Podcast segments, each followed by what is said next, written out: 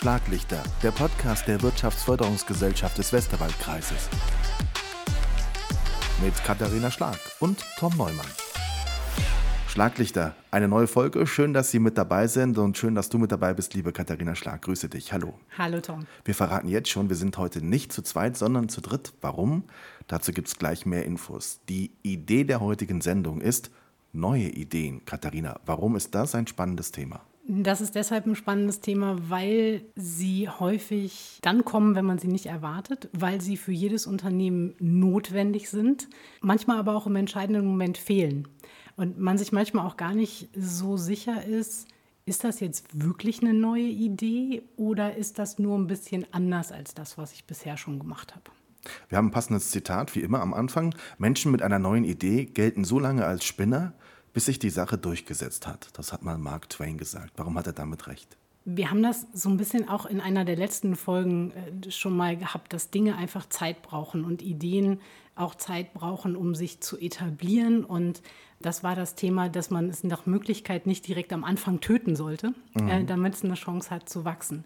Und genauso mit der Chance zu wachsen ist es auch, mit dem Thema Leute für verrückt erklären oder auch selber nicht ganz genau wissen, kann ich daran glauben oder nicht, überzeugt mich das selber wirklich. Auch das braucht einfach ein bisschen Zeit. Und da braucht man Geduld, insbesondere wenn man derjenige ist, der vermeintlich spinnt. Gibt es im Westerwaldkreis viele gute neue Ideen? Es gibt auf jeden Fall sehr viele Ideen. Ob die immer alle ganz neu sind, möchte ich jetzt gar nicht so viel vorgreifen, weil mhm. dafür haben wir uns ja unter anderem jemanden eingeladen heute. Aber es gibt auf jeden Fall viele Ideen. Es gibt Unternehmer, die sehr rege sind. Es gibt auch Unternehmerinnen und Unternehmer, die Gott sei Dank hinterfragen, was sie jeden Tag tun, immer mal wieder. Und von daher, also ich sag mal, ich habe keinen Grund, mich zu beschweren im Moment, was das angeht. Wir haben heute Anne Neuroth zu Gast. Verrate mir, warum du gesagt hast, das ist ein spannender Gesprächspartner für uns. Da sind wir eigentlich beide so ein bisschen reingestolpert, ehrlich gesagt. Wir haben uns, wie das ja nun heute und insbesondere zu Corona-Zeiten so ist, äh, über LinkedIn gefunden und haben dann einfach mal miteinander telefoniert, weil es da auch eine Veranstaltung gab, die wir ganz spannend fanden und beworben haben. Und darüber sind wir ins Gespräch gekommen. Und dann war irgendwie ziemlich schnell klar für mich, die Anne Neuroth hat eine ganze Menge zu erzählen, ähm, wo ich glaube, dass das für unsere Hörerinnen und Hörer ganz interessant sein könnte, weil es eben auch ein etwas anderer Blick auf das Thema Innovation zum einen ist, aber auch die Frage, nicht nur, was ist eigentlich Innovation, sondern auch, was braucht denn in den Unternehmen, damit Innovation überhaupt passieren kann? Und was kann ich als Unternehmerin oder Unternehmer tun, um mein Unternehmen da gut zu positionieren und da sozusagen den Boden zu bereiten. Also welche Grundlage kann ich schaffen? Was hilft? Was hilft auch vielleicht nicht so gut? Und wie gelingt es mir auch, vielleicht mich auf neue Dinge ein bisschen besser einzustellen? Schaffe ich das immer mit alten Mustern oder muss ich da vielleicht auch mal ein bisschen anders dran gehen? Und genau dieses Anders habe ich bei Anne Neuroth im ersten Gespräch so mitgenommen und dachte, ja, da möchte ich mehr hören. Und das werden wir jetzt noch tun und deswegen holen wir Sie mit in die Runde. Liebe Anne, herzlich willkommen. Ja, vielen Dank für die Einladung. Ich fühle mich sehr geehrt. Sehr, sehr gerne. Wir freuen uns, dass du da bist.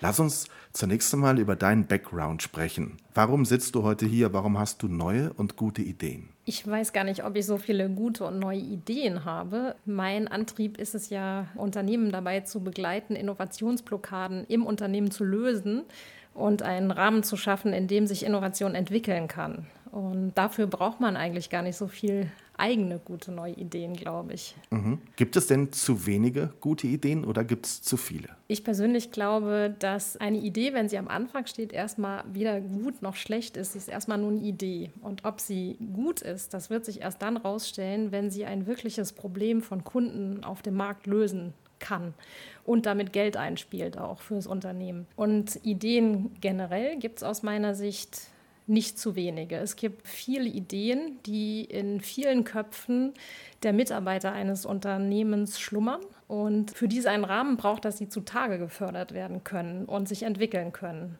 Und dabei helfen wir, den zu schaffen.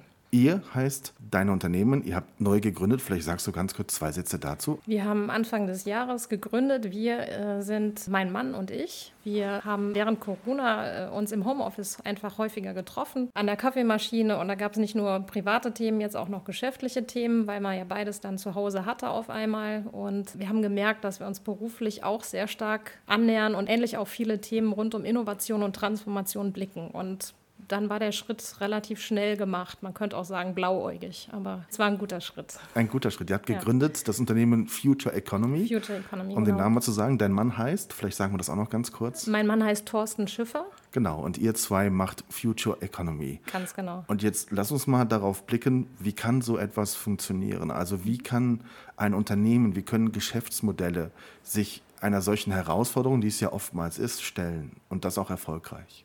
Wie können Sie es schaffen? Erstmal, es gibt keinen pauschalen Weg dahin. Also es gibt nicht die eine Checkliste oder den Masterplan zu sagen, wenn ich das alles beachte, dann werde ich ein innovatives Unternehmen. Es gibt ganz viele Stellschrauben. Es braucht auf jeden Fall aus meiner Sicht äh, sehr starke mutige Unternehmer, die auch bereit sind, den Weg der Veränderung, der Innovation zu gehen, die viel Ausdauer mitbringen, nicht so schnell aufgeben und die aber auch die Gelassenheit mitbringen, zu sagen, wenn der Weg klar ist, in welche Richtung es gehen soll, dann äh, setze ich auf das Potenzial meiner Mitarbeiter und lasse die einfach mal ihre eigenen Ideen zu diesem Thema, zu diesem Problem eruieren, lass die selber mal dran. Und ähm, das auszuhalten, dass das nicht immer das ist, was man selber vielleicht tun würde, das ist so ein Faktor, der da für uns wichtig ist. Du hast oft oder ihr habt oft Unternehmen beraten. Ja. Wie viel Potenzial für Veränderung schlummert in Unternehmen? Gibt es das immer von deinem Gefühl her? Hattest du das Gefühl, manchmal bist du irgendwo hingekommen und da waren so viele innovative Ideen, da musste man erstmal ordnen? Oder gab es auch schon Momente, wo du gedacht hast, hier ist kaum jemand bereit dafür, etwas zu verändern? Das habe ich noch nie erlebt. Das mhm. habe ich noch nie erlebt, dass kein Potenzial für Veränderung, für neue Ideen im Unternehmen ist. Ich habe aber schon häufig erlebt, dass es in der Organisation an ein paar Stellen richtig gehakt hat und die Mitarbeiter nicht dazu kamen, diese Ideen auf den Markt zu bringen oder weiterzuentwickeln. Wie groß muss das Verständnis sein für Innovationen und wie kann eine Umsetzung tatsächlich dann auch gelingen? Also das Verständnis von Innovation, ich glaube, jeder hat seine eigene Definition davon, was das ist. Wir werden das auch häufig gefragt, was denn unsere Definition ist. Und ähm, für uns heißt es, wenn man so will, der Königsweg ist, wenn ein Unternehmen sich traut, Veränderungen in ganzen Systemen mitzugestalten. Und das geht deutlich über Produktentwicklung, Produktweiterentwicklung hinaus. Also es geht gar nicht mehr so sehr darum, ein Produkt noch besser, noch effizienter zu machen, sondern es geht darum zu schauen, in welcher Branche, in welchem Umfeld bin ich unterwegs und welche Probleme treiben die Player in diesem Markt denn um, die Kunden, die Region, die Umgebung, in der ich bin. Welche Probleme gibt es da und wie kann ich mit meinem Unternehmen daran teilnehmen, die zu lösen? Und wenn ich mir diese Frage stelle, dann bin ich ganz schnell bei einem Thema, wo ich weiß, dass das auch die Katharina sehr stark umtreibt, nämlich beim Thema Kooperation. Das kann ich eben dann nicht mehr nur in meinem eigenen Dunstkreis, in meinem eigenen Unternehmen machen. Da muss ich mit ganz neuen Kooperationspartnern sprechen. Da kommen vielleicht äh, Behörden dazu, Politiker dazu, vielleicht auch Wettbewerber, die äh, jetzt zu Partnern werden. Also ich muss ganz neue Gespräche führen und gleichzeitig ähm, sehe ich aber auch bei diesem Thema das größte Potenzial, denn es gibt kaum ein System, egal ob wir jetzt in die Bildung schauen, in die Gesundheit, in die Pflege, in die Baubranche, in die Mobilität. Es gibt kaum eine Branche, wo es nicht große Probleme gibt. Ich finde, das ist sehr schwer zu erklären. Ich mache das ganz gerne mit dem Beispiel E-Auto. Also es gibt ja sehr häufig die Diskussion, sind jetzt E-Autos wirklich besser als die Verbrenner? Und äh, es gibt ja auch viele Probleme, die mit dem E-Auto einhergehen. Und äh, wir finden, das ist die komplett falsche Frage. Die, die lässt sich so gar nicht beantworten. Also das E-Auto ist erstmal das Produkt, die Produktweiterentwicklung vom Verbrennungsmotor, wenn man so will, oder neues Produkt. Aber anschauen müssen wir uns ganze Regionen, eine ländliche Region, eine städtische Region. Und wenn wir jetzt zum Beispiel eine Großstadt nehmen, dann könnte ein E-Auto da das Problem lösen, dass es weniger CO2-Verschmutzung gibt. Aber es löst nicht das Problem, dass wertvolle Innenstadtfläche weiterhin mit Autos zugestellt werden und Parken immens teuer ist und auch die Straßen weiterhin verstopft sind. Mhm. Das heißt, wir müssen nicht das Produkt Auto neu denken, sondern Mobilität ganz neu denken. Und das kann ich dann eben auch nicht mehr nur als Autohersteller alleine. Das muss ich dann in einem größeren Kontext machen. Und das ist das, was uns antreibt. Das sind genau die Themen, die wir vorantreiben. Und da sehen wir ein riesiges Potenzial für bestehende Unternehmen, in diese Bereiche reinzugehen und da mitzuwirken. Aber eben in einer neuen Rolle. Und das ist unser neues, also das ist das, was wir unter neues Innovationsverständnis verstehen. Jetzt hören auch viele Unternehmer zu, deren Unternehmen gerade sehr erfolgreich am Markt sind. Vielleicht haben die nicht immer den Impuls, jetzt was ändern zu müssen. Mhm. Warum sollten sie es trotzdem tun, zumindest überdenken? Innovation ist nichts, was punktuell passiert. Das muss permanent im Unternehmen da sein. Es muss permanent die Möglichkeit geben, neue Ideen, neue Themen zutage zu fördern, egal woher sie kommen und dann eben einen Rahmen zu haben, in dem sie bearbeitet werden können. Also das ist nichts, was man mal macht, wenn es gerade gut läuft oder mal schlecht läuft. Das, das ist aus unserer Sicht was, was immer da sein muss. Ich muss mich immer wieder mit der Frage beschäftigen, wo gibt es da draußen Themen, die zu meinem Unternehmen passen? Welche Probleme auf dem Markt kann ich unternehmerisch lösen? Und äh, wo kann ich da dabei sein? Also das kann man aus meiner Sicht nicht darauf reduzieren, zu sagen, ich bin jetzt gerade erfolgreich und brauche es jetzt vielleicht nicht. Und möglicherweise ist ja auch genau die dieses ständige Blicken auf Innovation das, was so ein Unternehmen dann auch erfolgreich macht. Dass mhm. es immer ein Thema ist. An der Stelle würde ich gerne Katharina noch mal ganz kurz mit ins Boot holen. Liebe Katharina, wie ist das beim Stichwort Innovation für dich im Westerwaldkreis? Was hast du für ein Gefühl, wie sind die Unternehmer da unterwegs? Das ist eine Frage, die tatsächlich nicht so leicht zu beantworten ist. Da komme ich so ein bisschen auf das, was Anne gerade auch schon gesagt hat. Jeder hat so sein eigenes Verständnis von Innovation und jeder definiert das ein bisschen anders. Ich glaube, es gibt viele Unternehmen, die für sich sofort sagen würden, ja, wir sind absolut innovativ, wir haben die neuesten Lösungen und wir wissen genau, wie jetzt für uns auch die nächsten Schritte aussehen. Und wir gucken da in die Zukunft und äh, daran richten wir uns aus. Die Frage ist aber, deckt sich das mit dem, was Anne gerade beschrieben hat? Also ist es wirklich der Prozess im Unternehmen von permanentem, innovativem Denken und der Offenheit, Mitarbeiter einzubeziehen und permanentes Brainstorming im Prinzip zu betreiben und immer nach links und rechts zu gucken, auch wenn ich den eingeschlagenen Weg verfolge, nicht aus dem Blick zu verlieren, was passiert gerade links und rechts neben mir. Da muss ich ganz ehrlich sagen, da tue ich mich ein bisschen schwer mit einer Einschätzung. Von einigen weiß ich, dass es so ist, dass die so oder so ähnlich schon unterwegs sind für die Gesamtheit der Unternehmen. Also wenn du mich jetzt fragen würdest, sag mal einen Prozentsatz, kann ich nicht. Mhm. Muss ich ganz offen gestehen, kann ich nicht einschätzen. Finde ich sehr schwierig, weil wir so tief auch in vielen Fällen nicht im Tagesgeschäft der Unternehmen drin sind. Wir staunen aber immer wieder über Entwicklungen und Produkte und Dinge, die hier aus dem Westerwald kommen. Hm. Das kann ich definitiv sagen. Lass uns mal ein paar Begriffe in den Raum werfen, die so ein bisschen zu dem Thema passen. Design Thinking, Lean Startup Methoden, Kreativworkshops. Das sind so Dinge, die hört man immer öfter. Aber sie nur zu hören oder sie nur vermeintlich zu veranstalten, ist das eine. Es muss wirklich auch gelebt werden. Ich glaube, das ist der große Unterschied, oder? Es klingt ja hip zu sagen, wir haben mal was in Sachen Design Thinking gemacht, aber. Ja, es klingt hip und passt auch tendenziell eher ein bisschen besser nach Berlin in die Startup-Szene, mhm. muss man ehrlicherweise zugeben.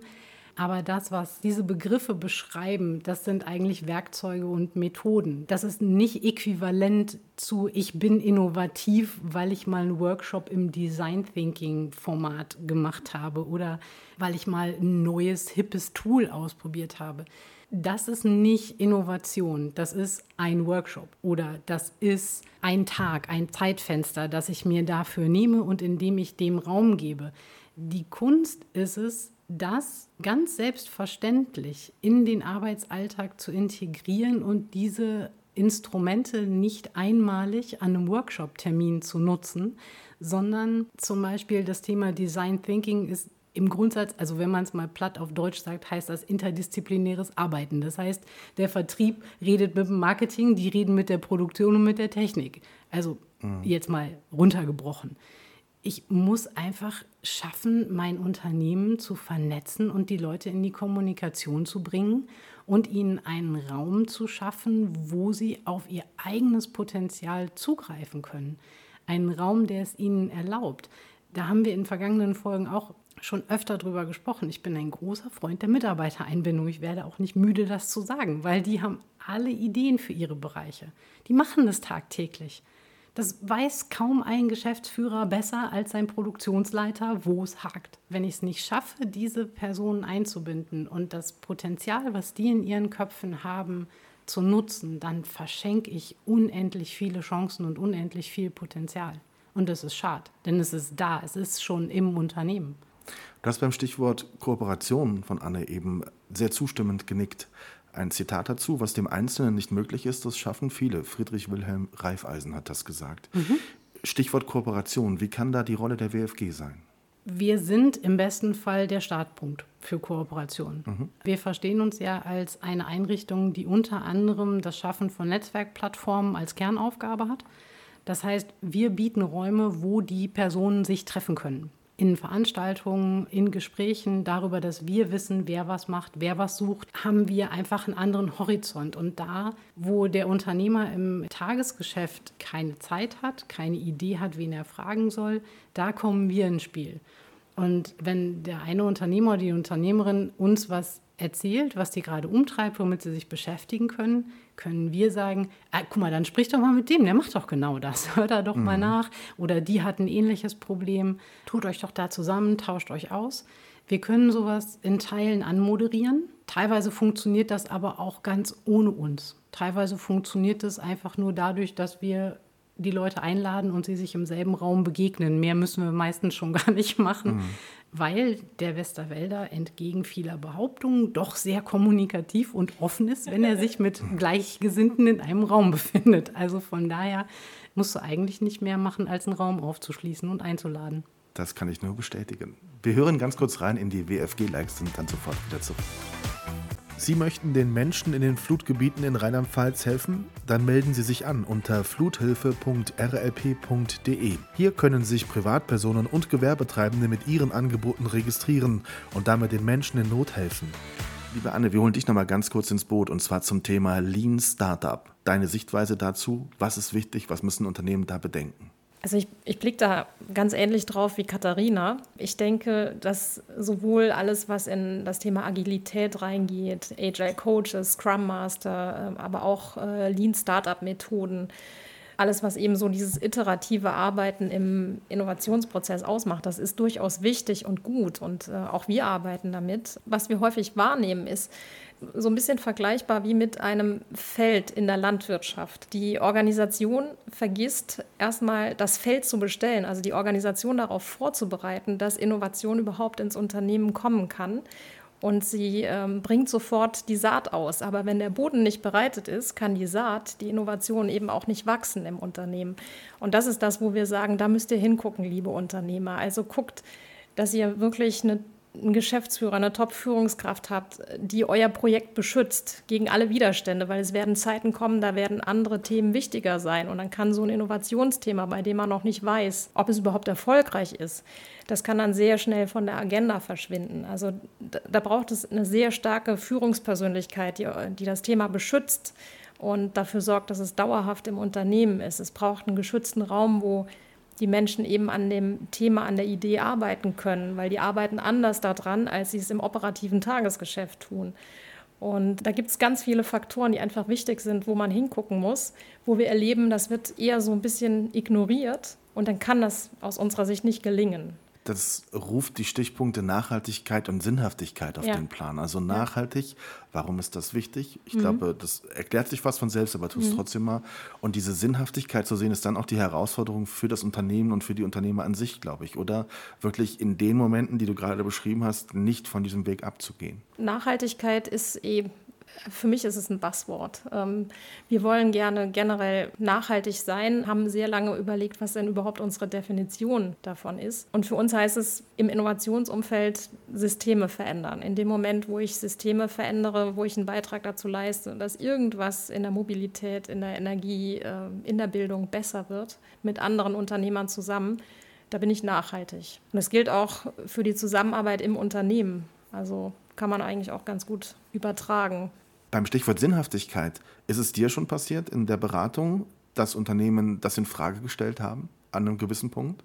Ja, das, das passiert das regelmäßig. Passiert schon. Okay. Ja. Mhm. Das ist auch, glaube ich, menschlich und normal.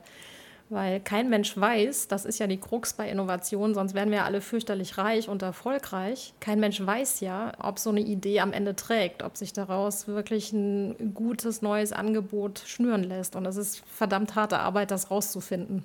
Mhm. Und ein langer Weg. Da braucht schon wirklich entschlossene Unternehmer und Führungskräfte. An der Stelle würde ich mit Katharina gerne nochmal über das äh, Stichwort soziales Unternehmertum sprechen. Was bedeutet das aus deiner Sicht und warum ist es wichtig? Da kann ich quasi direkt beim Stichwort von Anne äh, ansetzen. Sie hat gerade vom Thema Systeme verändern gesprochen. Und ähm, wir stellen im Moment fest, vielleicht noch nicht so sehr im Westerwaldkreis, aber insgesamt, es gibt eine Bewegung, die wird allgemein überschrieben mit sozialem Unternehmertum, sind häufig jüngere Gründer, die einfach versuchen, das Thema Business und Wirtschaft mit einem sozialen Gedanken zu verknüpfen.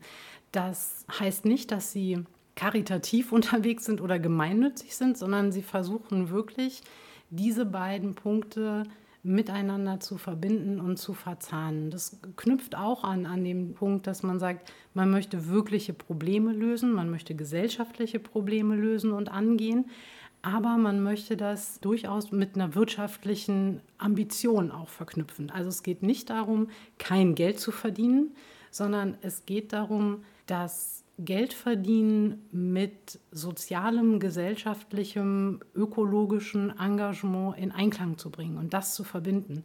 Und ich beobachte das im Moment noch so ein bisschen aus der Distanz, aber ich finde diese, diese Grundidee und diese Grundtendenz, die sich da abzeichnet, sehr, sehr spannend, weil es einfach über diesen CSR, also Corporate Social Responsibility Gedanken, darüber geht es einfach deutlich hinaus, weil es Bestandteil des Geschäftsmodells ist. Es ist nicht irgendwas, was ich an ein Geschäftsmodell dran packe oder dran baue. Und es ist nicht das soziale Engagement in meiner Ortsgemeinde, das ist auch gut und wichtig und bitte nicht damit aufhören. Mhm. Aber das ist nicht das, was soziales Unternehmertum meint. Es geht einfach einen deutlichen Schritt weiter. Und ich finde diese Entwicklung unheimlich spannend. Und es gibt im Moment noch so die Herausforderung, zum Beispiel auf politischer Ebene, es gibt dafür noch keine Geschäftsform. Es gibt noch keine, es gibt noch keine Rechtsform dafür, die das zum Beispiel eins zu eins abbildet. Brauchen wir die? Da wird gerade schwer drüber diskutiert. Ich äh, bin da selber noch im Meinungsfindungsprozess, muss ich ganz ehrlich gestehen. Aber ich finde es spannend, sich mit der Fragestellung zu beschäftigen, ob das nicht was wäre, was vielleicht auch ein wichtiger Baustein sein kann, wenn es darum geht, Systeme größer und zusammenhängender zu denken. Kann das vielleicht auch ein ganz wichtiger Baustein sein, um Wirtschaft neu zu denken, anders zu denken. Und dass das jetzt so grundlegend nur falsch sein soll, glaube ich nicht. Also ich kann der Idee schon einiges abgewinnen. Sehr, sehr, sehr spannender Aspekt. Wir hören kurz rein in unsere Rubrik Wer hätte es gewusst? Wer hätte es gewusst? Passend zum Bundesliga-Start, die Fassade der BVB-Fanwelt in Dortmund wurde von der Westerwälder Firma Ebener entwickelt, gefertigt und montiert. Neue Ideen, das ist und das war heute unser Thema, liebe Katharina. Wir haben ganz viel spannende Dinge erfahren von Anne. Wie fällt dein Fazit aus? Wenn ich es kurz zusammenfassen soll, würde ich sagen, das eine ist, wir brauchen auf jeden Fall mehr Kooperation, intensivere Kooperation und auch größer gedachte Kooperation, um die Zustände und vor allen Dingen die Systeme zu verändern, in denen wir uns im Moment noch bewegen. Dazu brauchen wir mutige Unternehmerinnen und Unternehmer, wir brauchen echte Innovation. Dafür brauchen wir den Raum in den Unternehmen. Und dafür muss sich eigentlich jedes Unternehmen jetzt rüsten. Denn wir haben auch dafür nicht ewig Zeit. Und irgendwann müssen wir anfangen. Und je früher, desto besser. Also ich hätte Lust drauf, den Systemwandel mitzumachen, ehrlich gesagt. Ich auch jetzt. Na dann. Na dann, lasst uns loslegen. Ganz, ganz lieben Dank, Anne Neuroth. Ganz lieben Dank, Katharina Schlag. Das war eine sehr spannende Folge und wir hoffen, dass wir Ihnen und euch da draußen ganz viele Impulse geben konnten. Danke fürs Zuhören. Schlaglichter, der Podcast der Wirtschaftsförderungsgesellschaft des Westerwaldkreises. Mit Katharina Schlag und Tom Neumann.